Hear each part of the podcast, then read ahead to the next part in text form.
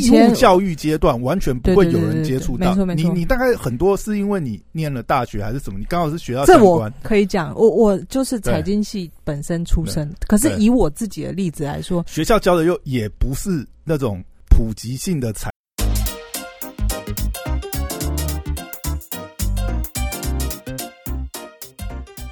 欢迎回到时间管家师，我是你大师兄 Poya，在我身旁是解救任性的。Hello，大家好，我是肖凯丽。嘿，又回来了。我今天想要问一下，你有没有平常你的投资有没有包括基金啊、保险啊？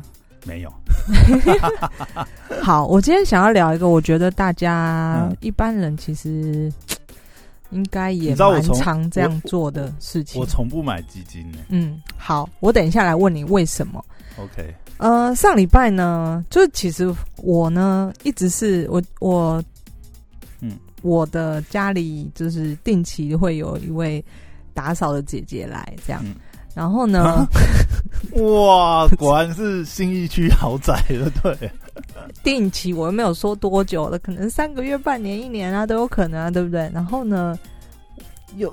就是 他是属于比较他对于就是这种投资理财完全没有概念的人，然后呢，所以我就跟他说，就是你以后这种东西呢，就全部先来问我，所以就我很害怕他被骗，就是想就是那种 呃那种比较平常没有没有接触这些投资的东西的人，就很容易被骗嘛，所以我就叫他说，呃，你如果有人要你买什么东西，你就来问我。然后他呢？我今天为什么会想这讲这个主题？是因为他被骗很多次吗？他有跟你讲他投资的，他会跟我讲他有哪一些。他是一个赚钱还蛮辛苦，就是 学历不高，然后只能用劳力赚钱啊。他在可能在清洁公司这样子，然后我是透过平台找到他，还是呃透过人家介绍？哦，对，所以就是。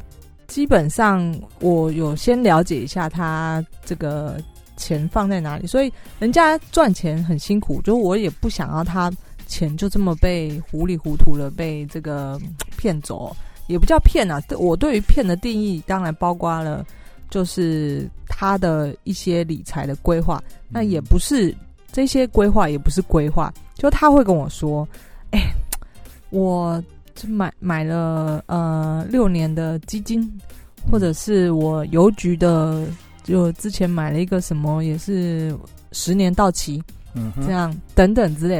然后从他跟我的分享呢，我就可以知道，哎呀，嗯，就是他是一个嗯辛辛苦苦赚钱，赚的钱也没有很多，可是呢，他会因为人家跟他讲，哎，这个东西。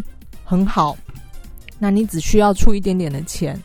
那前阵子上礼拜他就在问我说：“哎，我问你哦，如果就他就是又问我了，然后他说：哎，如果我之后有一笔突然你有一笔三，他问我如果我有一笔三十万的话呢，我会怎么做啊？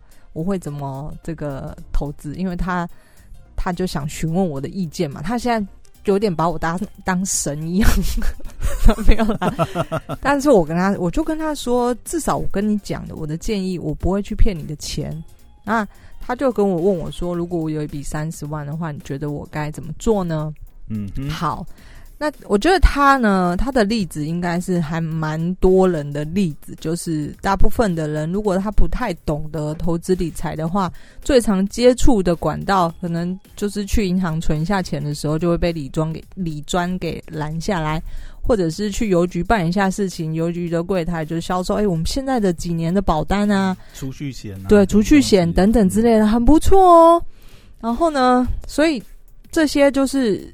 一般嗯，一般人比较常接触到的管道，你可能会接收到投资讯息，主就是被动接收到投资讯息，或者是这个股市啊电视上的一些名嘴们，就是这这一些东西。所以，我这个打扫姐姐呢，就是这样的一个案例。那她呢，这有这三十万，就是一个这个储蓄型保单到期了。嗯嗯嗯，好。然后他就说：“好，那问我该怎么办？就是我要买一些什么？然后呢，我就跟他说：你这笔钱到了之后呢，你要买的是一个能够变现性高的一个投资的东西。那当你如果有人遇到像你呃之前跟你推销这个什么基金啊，你只要听到基金，你只要听到这个保单，你都不要买。好，所以呢，我就跟他讲了这讲讲了这些东西。那呃，最直接的建议，我就跟他说，你就去券商开个户。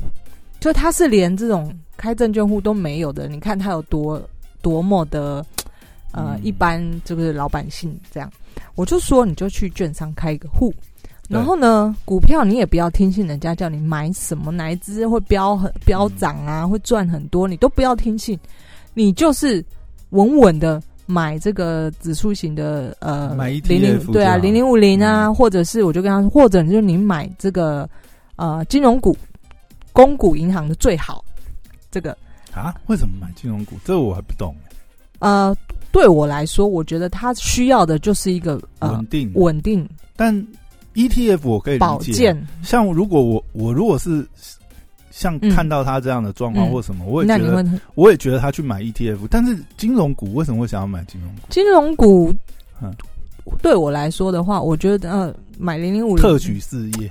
呃，金融股是至少你那一些关谷银行呢，你百分之九十九，嗯，的几率不太会倒，而且它的波动没有那么的大。但是对他一个，他会赚钱吗？会分股利吗？会啊。哦，对对对对对，就是，当然我就跟他，因为我自己本身也是有放一些钱在金融股，那 OK，呃，所以我我是以我知道的东西，而且我的实际例子告诉他这个。呃，你即便你放在这个呃零零五零这些 ETF 或者是金融股，你的收入绝对会比你去买那些什么储蓄型保单还要好。所以我就这样跟他讲了。结果呢，我今天就接到了他的电话，他就跟我说：“嗯，我刚刚传了几个截图给你，我今天去邮局，那个人跟我说，哦，你这个哦，那个十年以后到期，你每个月只要付几百块。”十年你就可以领回来多少多少，然后就听了又赶快打电话给我，因为他有点心动了。嗯嗯嗯因为那个人就跟他说：“啊，你这个十年之后你可以保证你拿回来多少，而且你每个月只需要付单一点点的钱。那如果你急需用钱呢，你还可以把保保单拿去贷款呢。”所以他听了就心动了，然后就打电话来问我，我就说：“你忘记我告诉你过什么吗？”只要关于保单的东西，你都不要买。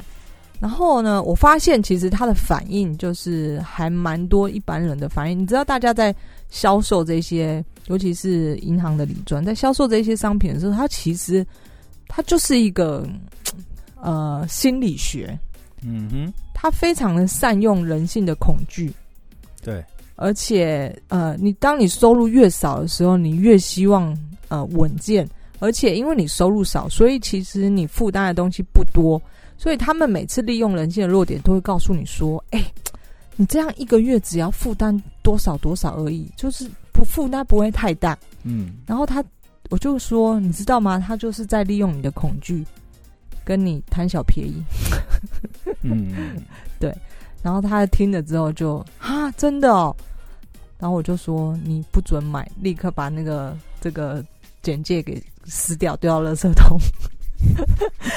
对，然后我就发现，哎，真的好像很多人都会，就是很轻易的就觉得，我我十年可以拿回来多少？我我就回想起，就是我第一次去，我去香港扎打开户，因为我们当时候这个旅馆产业有一些外国的收入，对，那。外币收入，对，我就去了香港去开渣打，啊，特别跑到香港去开，为什么？呃，香港就开个户，有一些资金上的调动会比较方便。啊，这样子吗？国台湾又有渣打，为什么不能开台湾户？嗯，没有，就是要去开香港开一个账户。哦，对，然后呢？隐秘隐秘 隐秘所得。那时候香港开户已经不太那么容易了，因为正常来说。就是你外国人要在别的国家，就是在本地开户，其实本来就不容易，因为大家怕洗钱嘛，都是洗钱防治一堆有对，所以其实呃不太允许这个非在地的工作者呢在这边开户。就你要有很多条件，你要在地有工作证明，对对对对，公司还是什么东西。所以我那时候去的时候呢，就是已经在网络上做好功课，就是呃不太容易开成功，但我还是就去了。然后那时候你不是先已经沟通好了才去？没有没有，我就是冒险，反正这家分行不行，我就换另外一家。然后我最后其实我是开成功的，但是你知道他要你这个嗯哼交换的条件是什么？你知道吗？哦，你要存一笔还是买一买一个什么保单？对对对，他那时候其实对对，他那时候其实就是推销我一个这个嗯这个储蓄型保单。他就说，你看到这个你呃十年。到期之后，你可以这个领回多少多少，然后不仅这样，你从第七年开始就可以先领多少多少这样之类的。对，那呃，我当时候有没有买呢？你觉得？那当然是啊，就把它当服务费而已啊，服务费费而已啊，好几十万呢。那我呢？那就要看你衡量那个利益，你到底是不是一定要开这样？对，那当然我也是这个一直斡旋嘛，所以就是呃，最后他最后呢就是开成功了，那我没有买。对，没有买，反正透过一些手段，对，透过一些手段，但也我有朋友，但他知道你真的会存钱进去的。我我有朋友就是买了才能开户，都每一个人状况不一样。啊，所以就是我呃我自己碰到案例是这样，就是他们在理专，我极少机会会去碰到这个理专，理专如果帮我拦下来，我什么我也基本上不太不太去理的。那再来就是我有在台湾的话，我曾经呃新展银行，就是我也去开了一个户。嗯，那他们也有推销我一些东西。嗯，那呃，我在新展银行，我我我的例子是我也不是买基金或者买一些储蓄型保单，我买的是债券。那那是我第一次买债券。那债券？对，这个案例是什么债券呢？呃，它是一个嗯，在国外或美国都会有一些大型的公司发的。你买的是公司债吗？对，公司债。对对对对。但是它是什么形态？是单一公司还是那种大型的那种衍生性的？不是，就是 ATMT 这个大型的公司的公司的公司债这样。哈，这个这个这个一般人可以买哦。一般人可以透过 银行委托。对，呃，总之那是我第一次买。靠，要这听起来手续成本就超级高。债券嘛，那对啊，呃。我觉得，在我我可以分享一次我这个例子，也是给大家一些参考。因为平常大家能够接触到的一些投资型商品，就是你常常听到的股票。那一般人对于这些需要研究的东西会有自动抗拒的话，可能就是会选择买最简单的，对，呃，储蓄型保单或基金。但是这个。在我的建议或在坡雅的建议，其实像比方说坡雅或我，我根本从来不考虑买这些东西。对啊，你稍微研究过，你就不会。你你讲这个哈，我突然想到一个事情，嗯，就是你就是现在这个加密货币很夯嘛，嗯，币圈里面有一个术语是 DYOR，哦，那什么？Do your own research。哦，对，但是你你知道吗？就在听你这个讲的例子，我就在想一件事情，就是说。其实我们国家应该要推动一个，就是我们应该要从小有那个财商教育。完全没有啊，学校里完全没有。你看我们现在基本上每个人都是出了社会以后才去碰这些东西。比如说我们这个年代的人，嗯，很多人是因为，因为我们这个年代出社会的人，还有经历过这个，比如说配股，就是那种，因为以前以前以前，比如说竹像竹科很好的时候啊。那时候不是都有科技股嘛？就是就是因为薪水薪水直接发钱给你，不如发股票嘛，配股配息。那个时候还还没有还没有改制的时候，所以很多人反而是因为出社会之后，哎，领到这个公司的股票才开始接触投资。我周遭很多，尤其是工程师圈的朋友，很多人都是因为这样才开始接触股票，开始研究这个。问题是你这种东西在学校完全没有，嗯，或是说呃。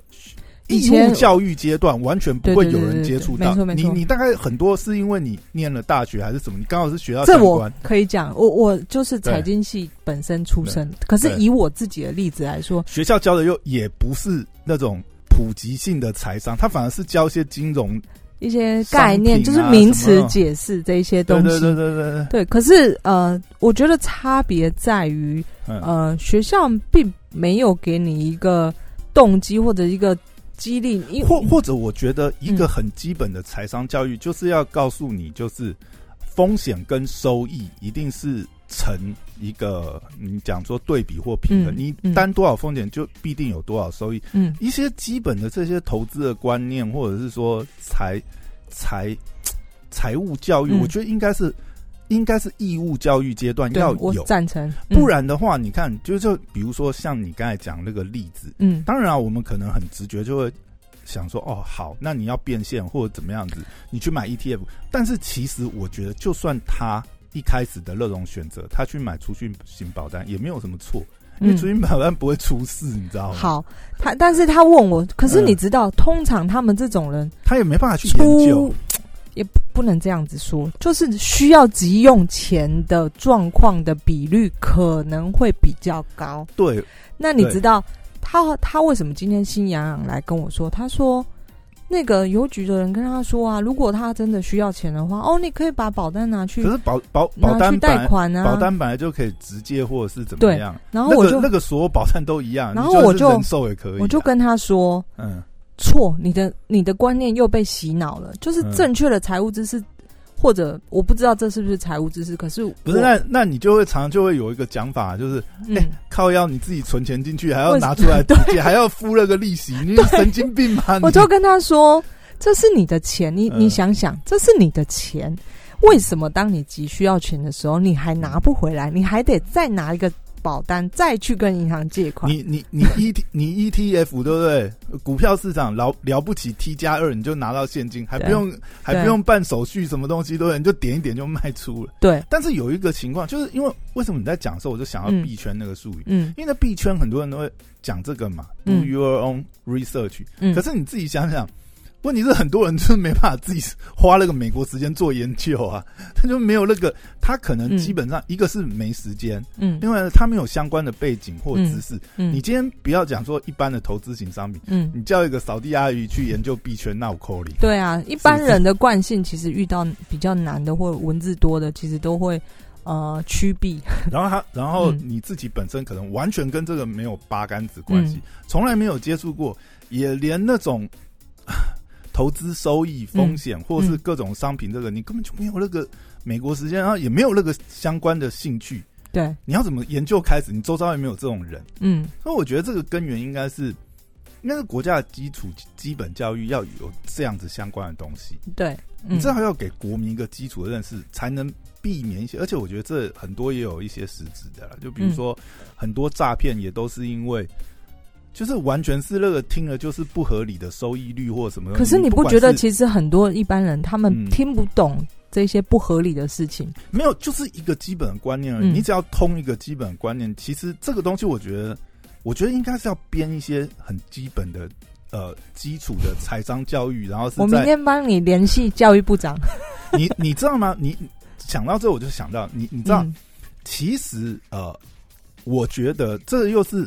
这讲起来有点阶级阶级论的那个概念，嗯，就你会发觉哦，其实你你看哦，就你刚才讲到银行，你知道银行有很多会，银行有的很多呃会帮大户的小孩办这种，嗯，这种呃财商夏令营。哦，当然了，他们某种程度来讲也是也是要鼓励这些大户消费他们的一些金融商品，嗯，但是他们为了要达到这个，他们也要。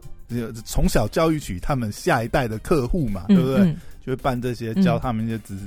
那你就会发觉，这 这世界就非常的两极端。嗯，对你，你你这些，你这些，你这些大户的小孩，你可能你小学你就在上这种 财商补充知识夏令营吧之类的。那这种夏令营，你说外面会有吗？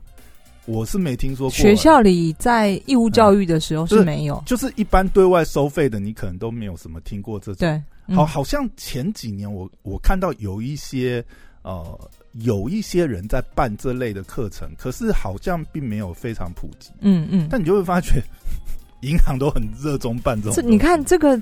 有时候反而是有钱人，比方说丢给小朋友，哎，我给你一百万，你去测，你自己去测市场，你就知道那个钱的感觉。你你看，有些有些人的投资历程，你就会发觉，他的他的确是因为家庭的背景，然后才开始走上投资的道路嘛。因为家里可能就有股票，或者是。就像你讲，家里就给他一笔资金，或父母他们有财务观念，对，嗯，但父母父母的教育也是一个，嗯，所以这种东西，你有时候真的会觉得那种资源哦，就是就是没办法，嗯，哎呀，你你本身没有这样子的环境或这样子的背景，你根本就不知道从何开始啊。我觉得所，呃，金融商品实在太多了，但是如果你只是呃单一听信人家给你的建议，你没有自己的。判断知道自己的需要的是什么，或知道整个嗯世界经济的状况，呃，选择去选择什么样对你而言是最适合的金融产品，那这个就非常非常危险。你你看，如果说哈，真的有很多东西，比如说，如果一个合格的理理专规划的话，因为理专现在在台湾基本上也跟污名化面一样。自从其实非常专业的经，就是理专是很是一个很专门的行业，在国外也是嘛。但是在台湾，就是自从金融海啸还是什么，比如说什么雷曼类似事件之后，理专基本上就已经是一个 你看人见人打了。我我而且在台湾的理专的那个。不管是地位或者是服务项目，就觉得看完全就是业务员这样。对，然后，对啊，真的是，我会觉得是需要理专这个角色，就是呃，财务的确是需要规划，而且而且金融商品这么多，对不对？嗯，你哪一个客户，或是你哪一个非相关产业的人，你去研究那么多？嗯，那重点变成是说这些规划的东西，那包含呃，当我们比如说你你像有些电影也演的蛮蛮。深入的，比如说有有一部片叫《夺命金》，嗯，我不知道你看过港片《夺命》，其实它里面就有演到，比如说啦，你看一个理专，比如说你要买一个金融商品，他还要叫你填那些，当然尽管会有规定什么风险检测，但那些也有它的意义啊。问题是有多少人真的是认真去研究一下，或者是真的去了解一下，你自己思考一下，你到底是属于什么风险等级？你可以接受多少风险等级去买怎样的金融商品？对，嗯。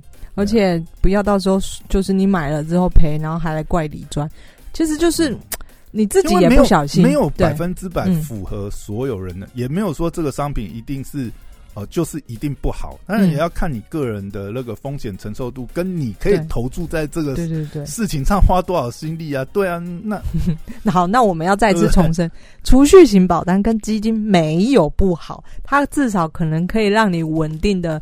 你投一百万就拿回一百万，但是如果你真的愿意花时间在这上面，嗯，你就绝对不会去选这两个。我我直接简单跟你讲一个比喻，我觉得最简单的比喻就是，好了，大家都在电，我把这一集给我那个打扫姐姐听。好，那那我觉得我讲这个比喻，她一定听得懂。嗯，来，我们都在这个电商平台买东西，对不对？嗯，你买东西，你最重要会看什么？有没有含运嘛？对不对？有没有免运嘛？对不对？嗯，为什么人的心理就是这样子啊？你买一个东西，对不对？你付出叉叉钱，然后叉叉叉元，然后你要多付了运费，你就觉得这不是你买这个东西，对不对？嗯，啊，你买那些东西就是要付手续费啊。嗯，然后这些手续费又一些莫名其妙，尤其是基金很多手续费收，你随便去认真认真研究一下那些管理费，你就会觉得，唉。对，就是然后然后再然后然后你再去看那些绩效，你就觉得那为什么现在大家都喜欢买 ETF，或者说你说美国也是啊，很多都是这种啊，嗯，哎呀，就不要单纯听信别人告诉你，哎，我跟你说可以保本，而且还有呃这个固定收益呃四 percent，那你就傻傻的就去投了，这个他们绝对不会告诉你还有什么管理费啊。还有手续费啊，手续费还包括你当你买进的时候啊，卖出的时候啊，还有每年每半年的管理费啊，等等之类的啊。那这些他们都不会告诉你的。所以就是你只要稍微呃，当你想到投资这件事情的时候，你就必须要先有一个想法：是天下没有白吃的午餐，没有那么呃平白无故钱掉下来给你的东西哦。